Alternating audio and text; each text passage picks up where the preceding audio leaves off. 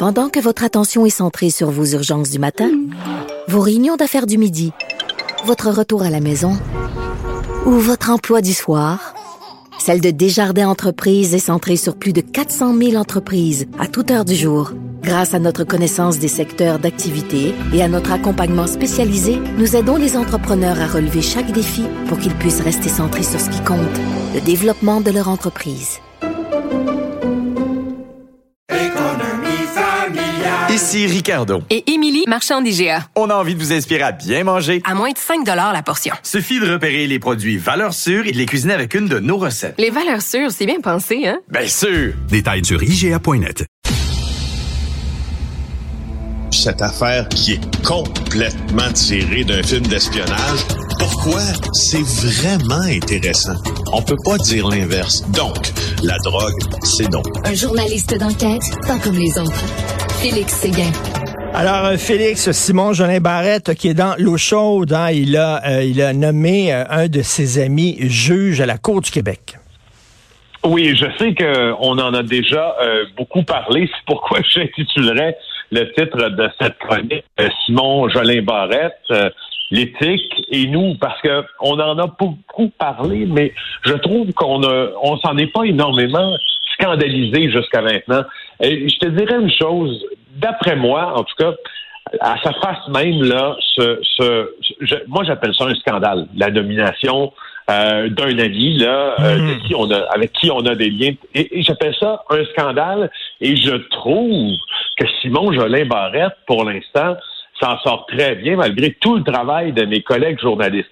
Évidemment, rapidement, on a pensé au processus de nomination des juges sous l'époque de Jean Charest qui a mené à la commission Bastarache, n'est-ce pas?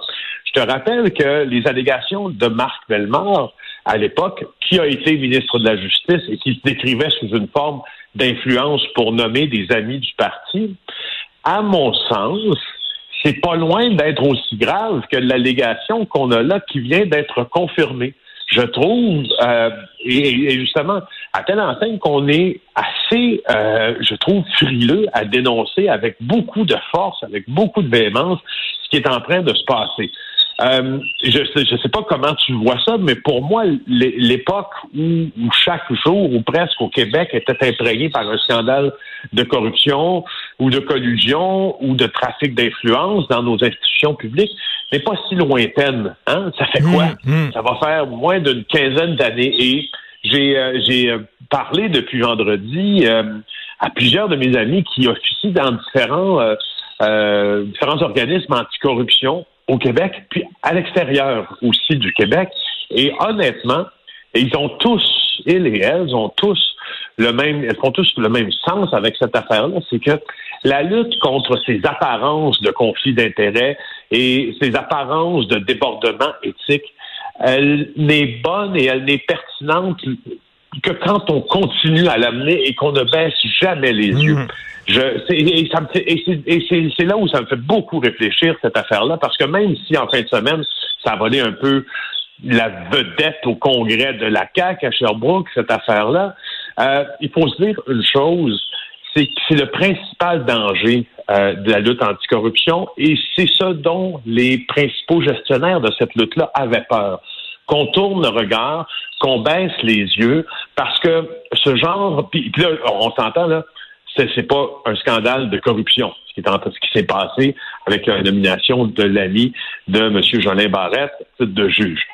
Mais c'est un scandale qui a beaucoup, beaucoup d'apparence, je trouve, euh, de conflit d'intérêts, qui s'apparente beaucoup à un conflit d'intérêts. Et en ce sens-là, je, te, je, te, résume, pour terminer, ce dont on, ce dont on m'a parlé on, dit, on est en train de baisser les yeux. Et ça, depuis quelques années déjà, on a l'impression que cette époque-là où on laissait un bon lousse pour hmm. reprendre leurs propos à nos politiciens est très loin, alors qu'elle est assez récente dans l'histoire du Québec. Et ces affaires-là, si tu baisses le regard une seconde, ça vient toujours te rattraper. Je trouve que c'est assez grave ce qui s'est passé. Voilà. Et Félix, souviens-toi, je crois, lorsqu'ils ont gagné leurs premières, premières élections, la CAQ avait dit la première loi qu'on va passer, si j'ai bonne mémoire, c'est une loi contre les nominations partisanes. On est tanné des nominations partisanes. On va voter une loi là-dessus.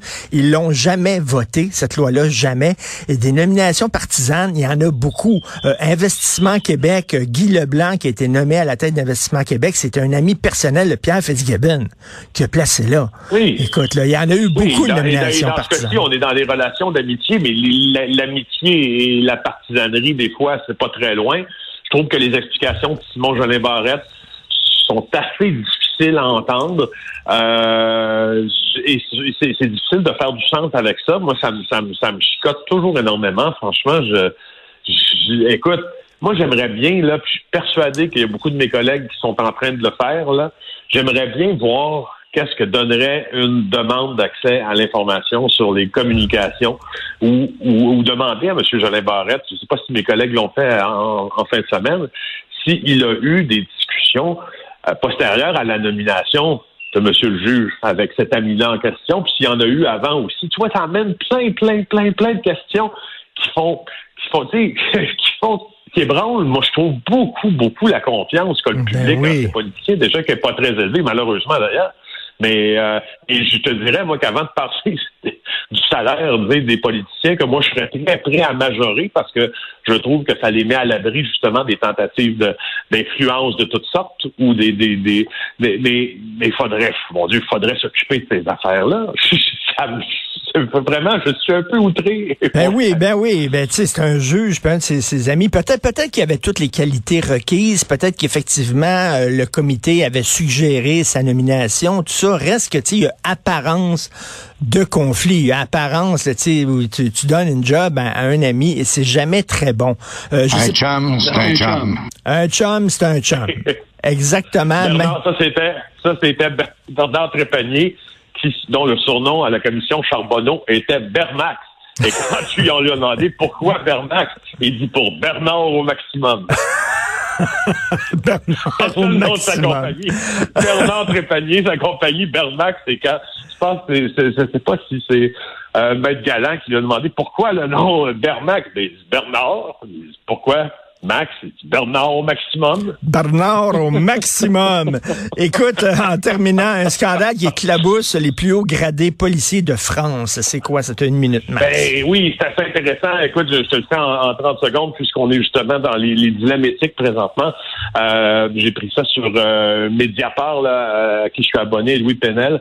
Euh, écoute, euh, hon- honnêtement, j'ai pas assez de temps de t'en parler. Je vais t'en parler demain parce que c'est très intéressant. C'est un peu touffou, c'est un peu complexe. Je, te, je terminerai plutôt en disant qu'en fin de semaine, euh, ça a encore euh, flambé à Montréal, encore des incendies criminels, cette fois dans un salon de coiffure.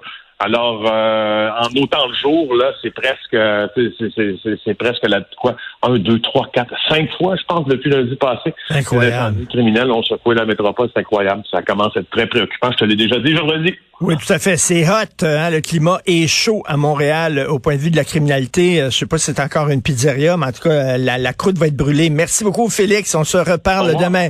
Passe une bonne journée.